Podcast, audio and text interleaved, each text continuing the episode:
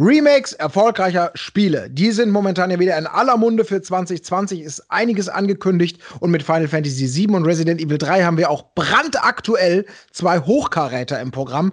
Grund genug, um darüber mal zu sprechen bei einer neuen Folge Montag.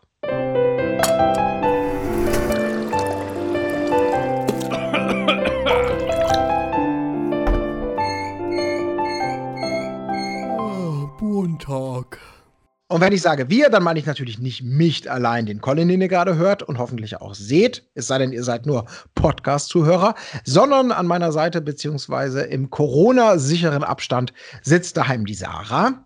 Hallo. Und natürlich auch der gute Chris. Guten Tag. Ja, ich habe es gerade eingangs schon erwähnt, äh, Remakes sind ein, ein Riesenthema jetzt gerade wieder. Die einen sagen, oh, das ist der Untergang der Kreativität, da kommt ja gar nichts Neues mehr raus. Die anderen sagen, ja, wieso? Das sind doch einfach angegraute Perlen unter Umständen noch mal geiler gemacht und vielleicht auch für eine völlig neue Fanschar. Was gibt es sich da zu beschweren? Ähm, die Unterschiede liegen natürlich da manchmal auch sehr im Detail und ähm, soll im Umkehrschluss bedeuten, vielleicht sollten wir erstmal so ein bisschen klären, was ist denn eigentlich ein Remake? Was verstehen wir auch für diesen Talk unter Remake, ähm, auch in Abgrenzung zu Remaster oder, oder anderen Varianten von irgendwelchen Neuauflagen? Wer möchte? Ja. Ja, gut. Ähm, was ich unter, unter Remake verstehe, ist quasi eine ja, mehr oder weniger komplette Neuinterpretation eines alten Stoffs, der auch keine Grenzen vor Spielmechaniken nimmt, vor, vor entscheidenden Dingen wie Kameraperspektive und so weiter und so fort. Und das Remaster für mich ist da, da denke ich immer automatisch an Final Fantasy X zum Beispiel. Also quasi dasselbe Spiel, aufpoliert in HD, nicht groß verändert, so. Das wäre für mich so die grobe Abgrenzung.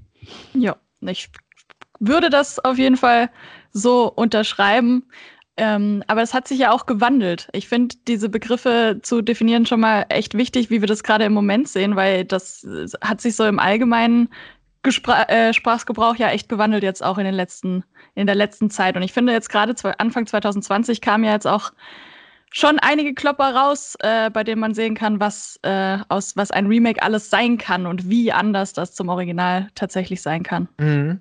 Genau, ich habe es ja eingangs erwähnt, mit Final Fantasy VII und Resident ja. Evil 3 haben wir da jetzt gerade so zwei, ähm, ja, wie soll man sagen, eigentlich so das, was man wahrscheinlich als Remake so im, im Lexikon nachschlagen würde.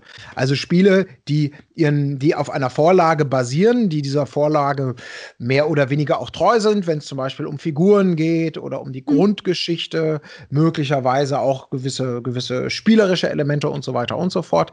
Aber ansonsten eigentlich eine Neuinterpretation dieser, dieser Grundlage darstellen. Ja. Das eint ja beide. Aber stimmt schon. Um dann zu sagen, wenn man jetzt das mal ein bisschen weiter runterfährt, ähm, die, die Definitionsgeschichte, wann kippt es denn eigentlich Richtung Remaster? Ne? Also was ist denn, mhm. wie viel muss geändert werden, damit man jetzt sagt, das ist nicht einfach nur eine leicht polierte Neuauflage? Weil es gibt ja nun eben, das Chris, du hast es eingangs erwähnt, äh, Final Fantasy X und Co., das, das macht irgendwie jeder Zweite, das wird permanent gemacht, spätestens seit Handys und so natürlich auch super, super powerful sind, kommen dann da plötzlich alle Final Fantasy Uralt-Spiele in irgendeiner leicht aufgebügelten HD-Optik nochmal für einen kleinen Kurs. Da werden die Steuermechanismen so ein bisschen angepasst. Im Grunde ist es aber das gleiche Spiel. Andere Sachen sind poliert, dann werden da vielleicht mal ein, zwei besonders störende Mechanismen ein bisschen poliert, aber es ist eigentlich immer noch dasselbe Spiel in Grün. Ähm, andere Remasters sind super, super aufwendig. Shadow of the Colossus war ja zum Beispiel sowas, wo mhm. man sagen muss, das war, äh, das war einfach ein Spiel, was, was technisch hinterherhinkte, was aber auch damals schon ähm, hätte geiler sein können, nochmal zeitgemäß inszeniert, um das zu sein, was es vielleicht auch damals hätte schon sein sollen. Aber mehr haben sie dann daran ja auch nicht geändert. Genau. Ähm, keine großen Eingriffe. So. Wenn man da aber zum Beispiel ja. guckt, da hat die Presse das teilweise auch ähm, als Remake bezeichnet und da sieht man, wie schmal der Grad hm. eigentlich ist.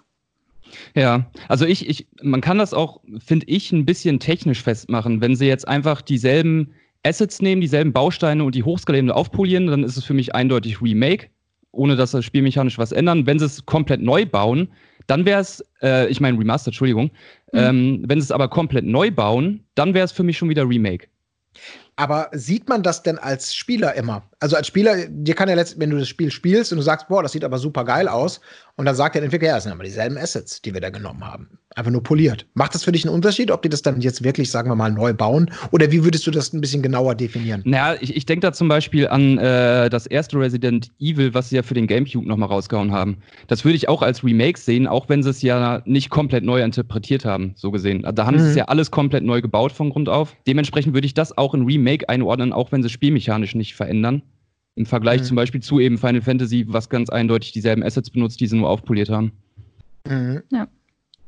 Ja, da, gut, haben wir das schon mal geklärt und wir wollen natürlich jetzt eben ein bisschen über, über Remakes reden. Was macht ein gutes Remake aus? Wie stehen wir eigentlich generell dazu? Und das ist vielleicht schon die erste Frage, die ich auch dann direkt an euch weitergeben würde. Ich habe keine generelle Meinung zu Remakes. Für mich, also es gibt ja wirklich, das hat man also auch gesehen in der aktuellen Folge. Wir haben ja gerade eine Folge, in der wir eben mit Resi 3 und Final Fantasy 7 Remake ähm, zwei Remakes drin hatten. Ähm, Einige feiern es, gerade bei Final Fantasy VII, was ja objektiv gesehen durchaus eine gewisse Qualität hat.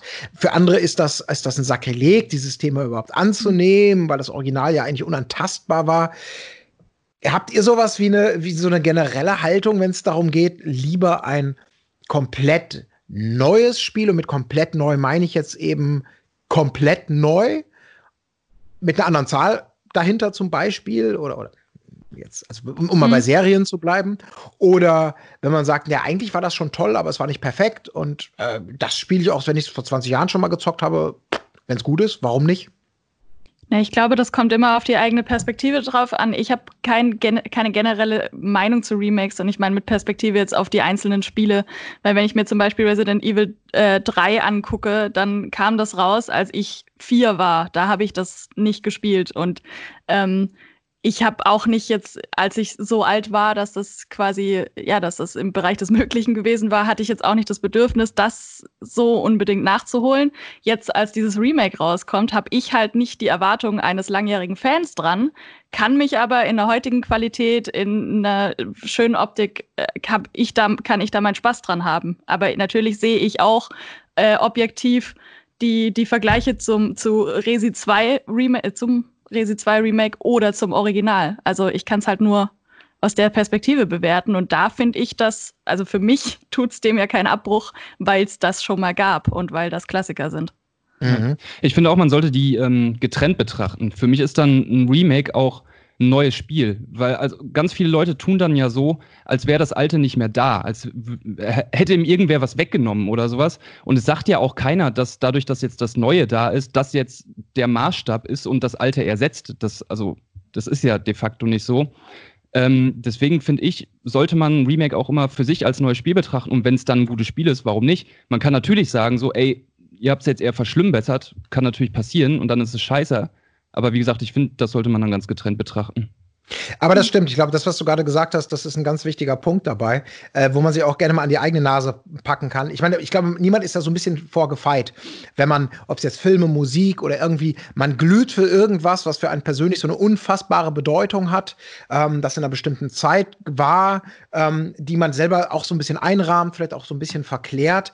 Und dann kommt dann irgendwie so eine neue Generation, die das auch toll findet. Äh, Stichwort, das ist jetzt kommerzialisiert oder so, was es vielleicht früher mal anscheinend anscheinend nicht gewesen ist.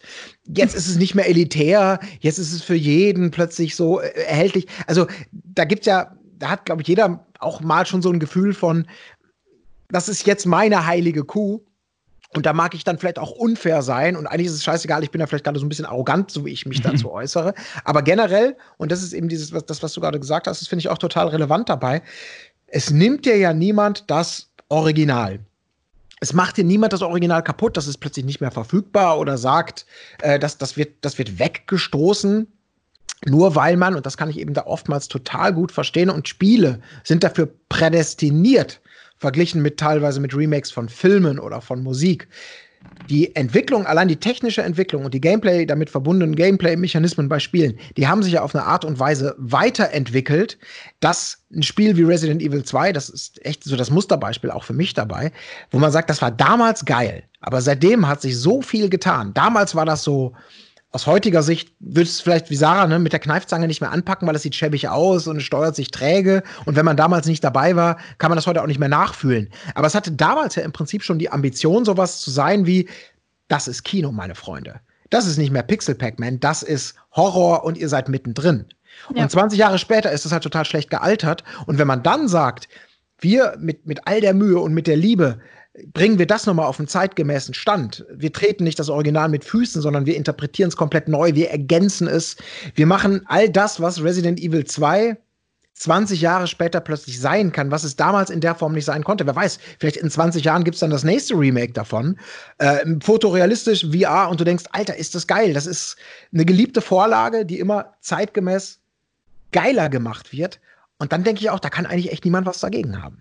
Nö, ich finde auch, dass das, äh, dass man eigentlich nichts dagegen haben kann, wenn eine neue Generation vielleicht auch an ein Thema rangeführt wird, was jetzt der, der, der Vater seinem Kind irgendwann mal zeigen will oder so.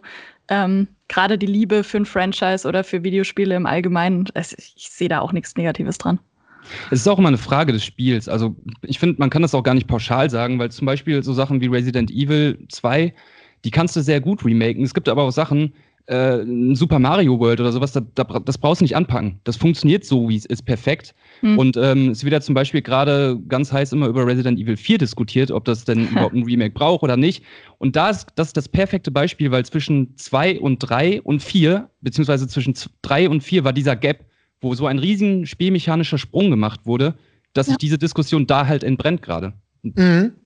Das ist auf jeden Fall spannend. Also die Frage, wann braucht es das überhaupt und wie viel kann man drauflegen? Das stimmt schon. Ähm, beim Dreier zum Beispiel, um mal kurz da dazwischen zu halten. Also ich habe es damals, ich war damals schon alt genug, um das Spiel legal zu besitzen, mir sogar aus den Vereinigten Staaten für meine, für meine gemodchippte PlayStation 1 zu importieren, weil es sollte natürlich ungeschnitten sein und möglichst schnell und keine, und, und keine Palbremse und die ganze Scheiße, was es damals halt so gab. Und ich war damals als glühender Fan ähm, echt relativ enttäuscht, wie viele andere auch. Also es war kommerziell ein sehr, sehr erfolgreiches Spiel damals. Aber es gab viele, die gesagt haben, diese klassische Resi äh, Spielmechanik, diese Survival-Horror äh, an einem oder an mehreren geil durchdachten Metroidvania-artigen Schauplätzen. Ähm, versus was dann Nemesis war, eine deutlich straightere Geschichte mit deutlich mehr Action und wir sind nicht mehr im geilen Spukhaus oder in, in der geilen Polizeistation, wo man mhm. denkt, wer baut so eine Polizeistation und im Labor, dann plötzlich in Straßen und das Ganze ja. wird plötzlich so geöffnet und ist schlauchförmiger. Das war damals halt einfach nicht mein Resident Evil. Also danach konnte ich komplett nachvollziehen, dass man, da kann man noch Code Veronica, das wäre auch ein geiler Kandidat für ein Remake aus meiner Sicht. So, und deswegen war ich total gespannt auch drauf auf den dritten Teil, weil die mit Teil 2 halt eine Formel gefunden hatten und mit, mit, mit Liebe und Aufwand ein brillantes Spiel auch 20 Jahre später wieder brillant zu machen. Und bei Resi 3 hätte man aus meiner Sicht auch diese Chance gehabt, dass man ein Spiel, was halt damals im Kanon vielleicht schon nicht so geil war, ähm, mit, den, mit der Technik, die Grafik-Engine ist ja der Hammer, das sieht einfach geil aus, mit, mhm. der, der, mit dem Mut zur Erweiterung und zur Veränderung auch hätte im Verhältnis proportional auch geiler machen können als damals sozusagen das Original. Und da waren sie halt dann irgendwie so ein bisschen faul, indem sie da für mich geliebte Schauplätze rausgenommen haben, indem sie ähm, das insgesamt super kurz halten und wirklich nur so Mini-Set-Pieces haben, von denen keiner einfach an das an ein Herrenhaus oder eine Polizeistation heranragt und du auch innerhalb des Remakes, so ging es mir zumindest, merkst, dass der, der Höhepunkt für mich in dem Spiel war, aber wie gesagt, vielleicht auch Resident Evil sehr subjektiv von dem, was ich daran mag und was ich nicht mag, war dann das, der, der Wiederbesuch der Polizeistation aus Teil 2. Und das war ein komplettes Recycling mit einem anderen, also natürlich anders inszeniert. Aber da, da war es sofort wieder am spannendsten. Da war es sofort wieder irgendwie am kernigsten. Und ich will auch gar nicht sagen, dass es schlecht ist, aber da hat man so ein bisschen, da hat Capcom vielleicht so auf Nummer safe gespielt, hat es relativ kurz gehalten, deswegen haben sie es wahrscheinlich auch mit Resistance angedickt. Vielleicht mhm. war das relativ kurz in der Entwicklung, nachdem man die, die Technik und die Basis irgendwie so hatte. Und da hätte man einfach viel mehr rausholen können. Es ist immer noch ein gutes Spiel, aber es ist kein sehr gutes Spiel. Und jetzt habe ich wieder so ein bisschen mehr Angst, um zu Resi 4 zu kommen. Das ist natürlich noch, obwohl ist es so, habt ihr Resi 4 gespielt? Ähm, ich habe es angefangen und der PC-Port war so scheiße, weil ich ja. das nachholen wollte, dass ich es dann wieder habe liegen lassen. Und äh, ja, das, das wäre jetzt zum Beispiel meine Chance wenn's wenn's richtig geil ist, weil äh, Resi 4, ich habe das ja schon mal auch, glaube ich, hier auf dem Sender gesagt, das ist so eigentlich eins meiner absoluten Lieblingsspiele aller Zeiten. Und das in meiner Erinnerung ist es auch ein Spiel, was sehr gut gealtert ist, weil es eben für Resident Evil damals die Frischzellenkur war. Aber jetzt ist die Frage, wie gut ist denn diese Frischzellenkur einfach gealtert? Weil es gibt da so Sachen drin, die würdest du heute auch nicht mehr machen, wie zum Beispiel, du kannst nicht gleichzeitig laufen und schießen. Du mhm, denkst, ja. du bist bekloppt, du hast die Taste nicht gefunden, wenn du das heute initial in die Hand nimmst. Sobald du den, den Zieltrigger drückst, bleibt der stehen. Und du steuerst halt nur noch das Fadenkreuz.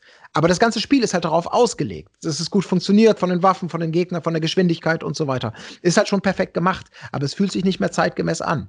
Und jetzt ist für mich dann der Gedanke, das war damals genial und insgesamt einfach toll, weil das so eine Art Blaupause auch für diese Art von Over-Shoulder-Shooter natürlich war. Was müssen die jetzt bei so einem Spiel draufpacken, dass diese spielerische Revolution, die es damals war, auch heute eine ist? Mhm. Weil die, die Superstärken davon waren ja jetzt auch nicht Horror- und Gruselfilm-Inszenierung. Das war toll und es hat einen unglaublichen Spaß gemacht und es war super rund damals. Aber dafür bin ich aber auch kein Spielentwickler. Wie müsste ein Teil 4 mhm. aussehen, damit das einen vergleichbaren Impact hätte. Beim zweiten haben sie es geschafft, aber da war die Vorlage vielleicht auch leichter, weil sie ranziger war. Die Frage ist natürlich, nur weil etwas wie zum Beispiel ähm, nicht schießen beim Laufen nicht mehr zeitgemäß und on vogue ist, ist es deswegen schlecht. Weil wenn es damals gut funktioniert hat, dann kann man das eventuell trotzdem beibehalten.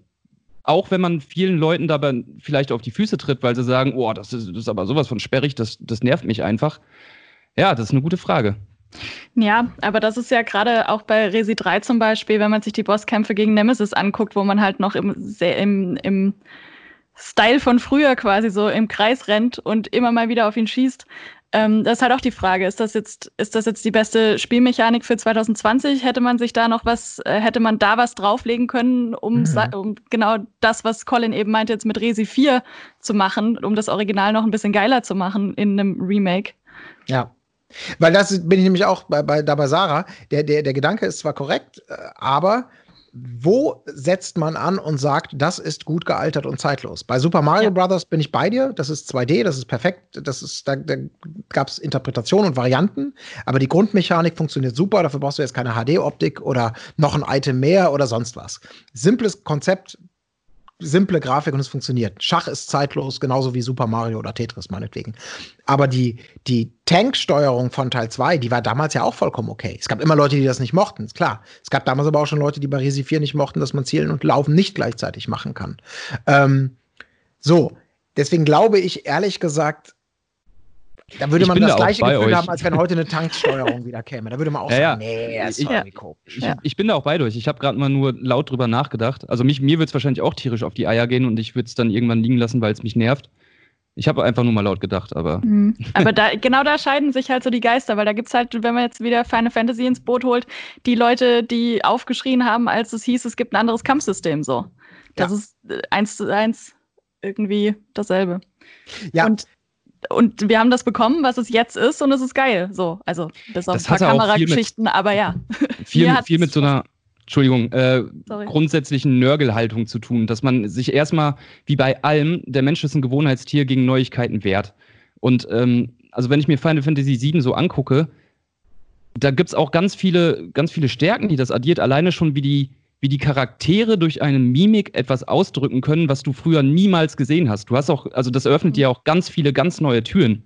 Also das hat jetzt nichts mit dem Kampfsystem zu tun, aber grundsätzlich sollte man dem erstmal offen gegenüberstehen und nicht direkt vorverurteilen. Ja. Aber das ist ja sowas Grundsätzliches. Ist, ja, stimmt. Das ist auch, aber da könnte man wieder das Gegenargument bringen. Damals, als die Grafik noch nicht so war wie heute, hat man sich das halt mehr wie bei einem Buch, äh, wie ein Buch zu lesen, musste man sich das mehr so vorstellen und hat sich vielleicht noch ein bisschen mehr in die Welt reinbegeben, weil man so sich, weil das alles noch, ja, mehr im eigenen Kopf stattgefunden hat. Und jetzt kriegt man halt diese Blaupause vorgesetzt.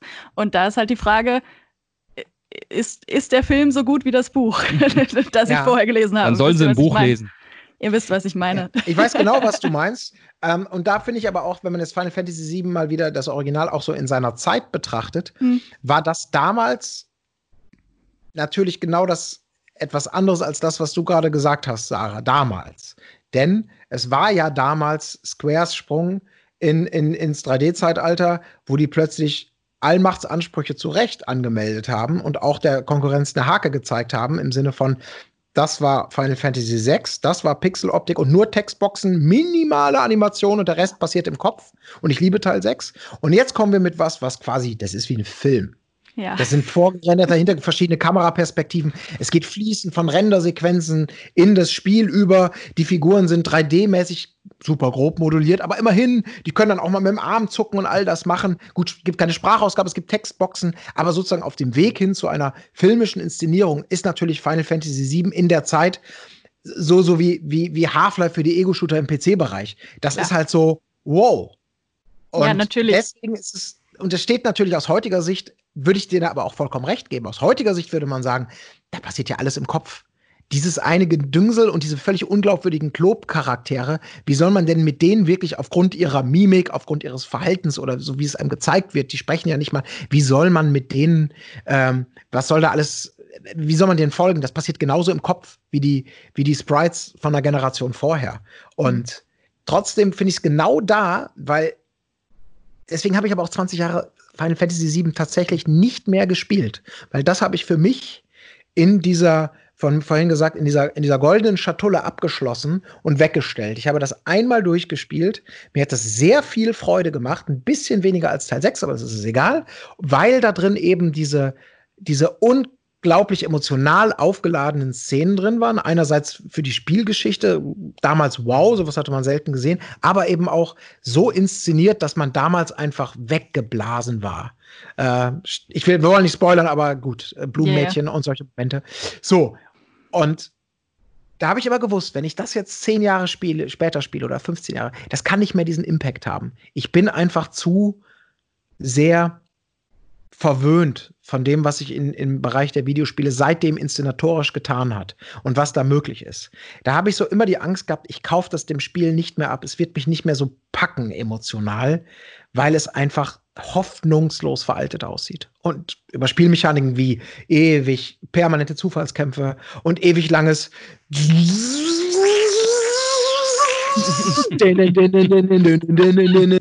wo du denkst, oh Gott, ist das alles langatmig. Das habe ich alles weggeschlossen und mit meiner rosaroten Brille, als es war fantastisch, weggepackt. Und deswegen finde ich es total toll. Ich freue mich drauf. Ich habe sieben noch nicht gespielt. Hm. Das jetzt nochmal neu zu erleben und Square hat ja anscheinend die Hausarbeiten gemacht. So, das war jetzt mein persönliches Story zu Final Fantasy 7. Ja. Aber, ja. ja, aber ich, ich, ich bin da auch bei dir, aber genau deswegen finde ich, dass man bei diesen kompletten Neuinterpretationen, die, die also auch die Kameraperspektive ändern, Spielmechaniken ändern, wie bei Final Fantasy zum Beispiel das Kampfsystem und so weiter und so fort, dass man da gar nicht unbedingt diesen Vergleich zu früher ziehen muss. Deswegen sagte ich am Anfang dieses separate Betrachten, weil es ja auch nun mal ein komplett neues Spiel ist. Ja, also ich finde, da, da hinkt dieser Vergleich zu früher dann immer ein bisschen. Auch wenn man den natürlich, weil man emotional da sehr involviert ist, automatisch für sich persönlich zieht. Wie hat es mich persönlich emotional angesprochen und so weiter und so fort. Aber ich finde, man muss diesen Vergleich gar nicht unbedingt ziehen. So, man kann das doch einfach als für sich stehendes Spiel mhm. jetzt betrachten dann. Tja, kann man schon. Man macht es automatisch. Ich mache es ja selber auch, ne? aber, aber man muss es meiner Meinung nach gar nicht unbedingt. Ja, aber ich glaube, so, so, so, die wenigsten können so weit aus ihrer persönlichen Fanleidenschaft manchmal auch Natürlich, raustreten ja. und sagen: So, ich meine, unser Job ist es, wir, wir, wir müssen ja zwischen privater Passion und objektivem Journalismus immer den perfekten Mittelweg finden, wenn es um die Beurteilung oder Einschätzung solcher Sachen angeht. Aber ja, ähm, es ist schon, also Final Fantasy VII war auf jeden Fall ein guter Kandidat für sowas. Ähm, und ich überlege auch immer, welche, welche Kandidaten sind denn super geeignet? Also, wo ist genau dieser, dieser, dieser Moment, wo du sagst, das war geil, aber du kannst hier noch mit ein paar Schippen drauf, sei es jetzt vielleicht mal als Minimalziel, du machst ein 2D-Spiel plötzlich in 3D. Du machst eine Story, die vorher nur Text war, kannst du jetzt plötzlich inszenieren. Das wäre für mich auch noch ein Remake. Das wäre jetzt für mich kein Remaster. Ähm, spielerisch können ja Spiele auch schon perfekt sein. Oder ich gebe ein konkretes Beispiel: Ocarina of Time. Mhm.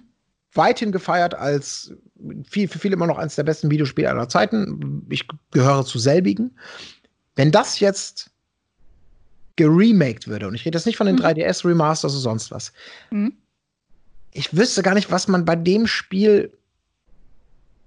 Ich glaube, das lohnt sich nicht.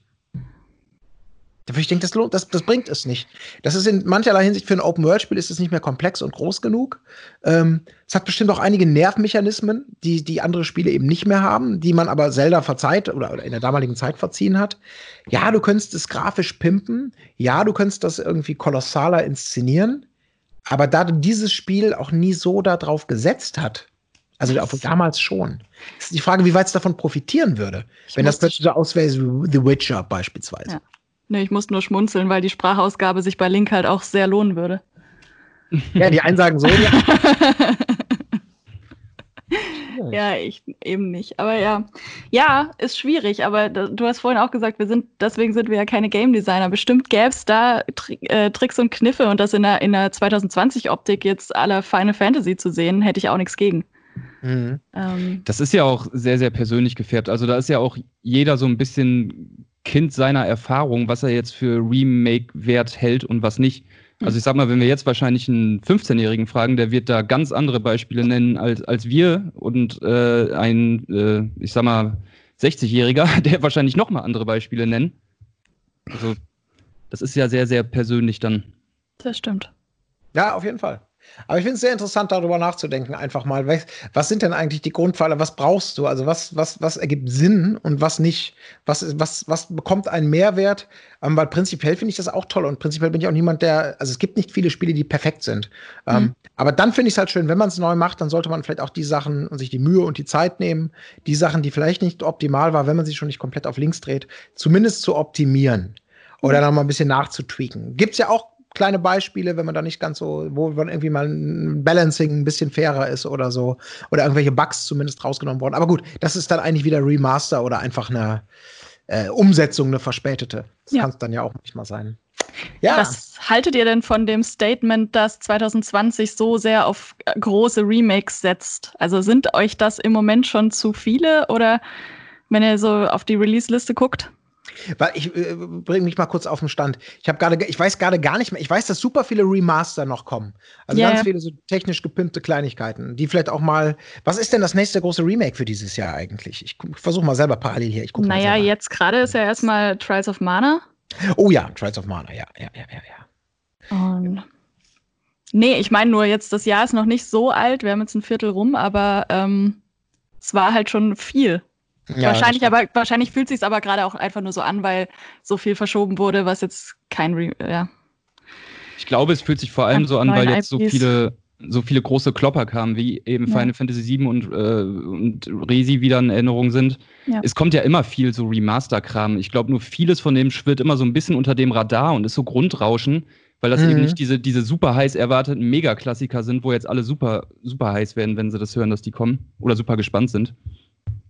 Ja, ich glaube auch, das sind, genau, das stimmt. So, also Remakes vom Kaliber eines, eines Final Fantasy VII oder Resident Evil 3 oder 2, äh, die sind ja, sind ja relativ selten dann tatsächlich im Kalender, ne? Und sind dann doch eher diese Neuauflagen und da noch mal ein bisschen poliert und da ein bisschen was gemacht. Aber ähm, und da ist es wahrscheinlich dann auch, du musst halt ein Spiel haben. Ich meine, ich weiß nicht, was Square Final Fantasy VII jetzt gekostet hat, das Remake, aber ja. da wird wahrscheinlich das Billigste im Gesamtprozess gewesen sein, dass man für die Story und für die Charaktere so ein Grundskript hat oder eine, eine Grundorientierung, die man sich sparen kann. Ab da ist ja schon alles anders. Und das ist ja natürlich wie ein neues Spiel und, und alles. Ne? Aber ja. Ja, ich bin mal gespannt. Ähm, hm. Ob es wirklich, also wie gesagt, es kommen viele neue Auflagen. Prinzipiell stört mich das auch nicht, weil ich aber auch immer so rangehe an diese ganzen Sachen. Ich muss es ja auch gar nicht spielen und ich muss es ja auch nicht kaufen. Und ja. wenn da gute Sachen dabei sind, wo dann eben, wie ihr es schon gesagt habt, auch vielleicht eine neue Käuferschicht, eine neue Fanschicht die Chance hat, etwas erstmal auf einem System, was noch funktioniert und was noch aktuell ist, man muss ja schon mal nicht eine alte Konsole für kaufen oder so, ähm, das nochmal neu zu entdecken und neu zu spielen, warum auch nicht? Es wird ja immer nichts weggenommen. Es sei denn, es kommen wirklich dann irgendwann mal gar keine neuen Spiele mehr, weil alle eben nur noch ihre ollen Kamellen hüten. Aber das wird, glaube ich, auch meistens eher befürchtet, als dass man irgendeinem Publisher jetzt schon mal sagen kann, ihr vernachlässigt eure, eure, eure, eure Neuentwicklung, weil ihr nur noch Ports ja. raushaut. Obwohl ich überlege gerade, wahrscheinlich werde ich jetzt schon Lügen gestraft. Ich meine, Square und Co., die hauen natürlich auch, aber die machen ja beides, ne? muss man sagen. Ja, zumal ich auch oft diese, diese, diese Jetzt wollte er doch nur noch Geld mit altem Kram machen. Ah, das kann ich auch nicht immer so richtig verstehen. Vor allem bei Final Fantasy VII, das ist halt ein komplett neues Spiel.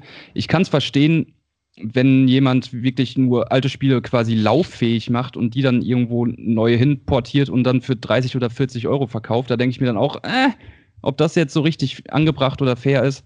Hm. Aber es ist nun mal wie bei allem, ne? wenn die Nachfrage da ist, dann, also solange es die Leute kaufen, werden sie es auch machen. Ja, und wenn die damit die Möglichkeit haben, ihre Kassen so ein bisschen zu füllen, dann soll es mir auch recht sein, um das dann wieder in neue geile Sachen zu investieren. Ist ja okay. Ich meine, irgendwo muss die Kohle herkommen. Wenn man sich nun mal nicht leisten kann, wie äh, wie jetzt beispielsweise in Blizzard noch oder natürlich CD Projekt Red, Red, dass man da oder oder Rockstar, dass man sagt, wir hauen alle paar Jahre ein Monster raus und das ernährt uns als Firma und ermöglicht uns kreative Freiheit, bla bla bla. Ähm, da hängen natürlich auch noch ganz andere Facetten und Gründe rum, also warum man vielleicht auch Dinge machen muss, die nicht immer das hohe Lied auf die Kreativität sind, aber einfach einen gewissen Sinn trotzdem ergeben und man nicht immer nur reine Gier vorwerfen sollte. Ja, auf jeden Fall. Und äh, zu dem Punkt, ich, ich musste auch gerade wieder über den Punkt Nostalgie nachdenken, weil, weil ich ganz oft in irgendwelchen Foren lese, dass sich Leute dann beschweren, dass sie bei Remakes oder Remasters überhaupt gar nicht mehr diesen Nostalgiefaktor haben, wo ich mir dann denke, ja, Leute, wenn ihr es unbedingt nostalgisch wollt, dann, dann müsst ihr euch auch, keine Ahnung, eine PlayStation 1 kaufen, die anschließen, dann habt ihr euren Nostalgiefaktor. So das kann ich dann auch nicht verstehen, weil es ist nun mal de facto nicht dasselbe. Also das war nie Intention der Macher, da genau dasselbe wieder, dasselbe ja. Gefühl zu erwecken. Das kann man in meiner Meinung nach überhaupt nicht vorwerfen. Aber mhm. Da bin ich, bin, ich, bin ich vollkommen bei dir. Und ja. ich glaube, dann wird man ganz schnell merken, wenn man genau diese Schritte macht, dann wird man auch merken, wenn man Final Fantasy VII wieder reinpackt, 20 Jahre später, wie viel Spaß macht es dir denn noch 20 ja. Jahre? Oder kratzt du gerade selber das kaputt, was du eigentlich eben auf besagtes Podest oder in den Schrank gestellt hast? Ja. Und da ist ein Remake dann eine geile Sache. Exakt. Ja. Meine Lieben, ich hätte an dieser Stelle nichts mehr. Habt ihr noch was? Nö, das war doch ein gutes Wort zum Montag. Oder so. so. Ja. Vielen Dank. Dann würde ich sagen, äh, liebe, liebe, liebe Jungs und Mädels da draußen, dann haut ihr doch gerne mal raus, was, was ihr so, äh, was findet ihr gut an, an Remakes? Was sind die Vor- und was sind die Nachteile? Und vor allem, was wäre denn das Spiel, wo ihr selber sagen würdet, boah, wenn die Entwickler da noch mal in die Generalüberholung gehen oder in die Neuinterpretation, das wäre für mich persönlich ein ganz großer Herzenstraum. Das Spiel äh, würde sich lohnen. Das war ein Podcast von Funk.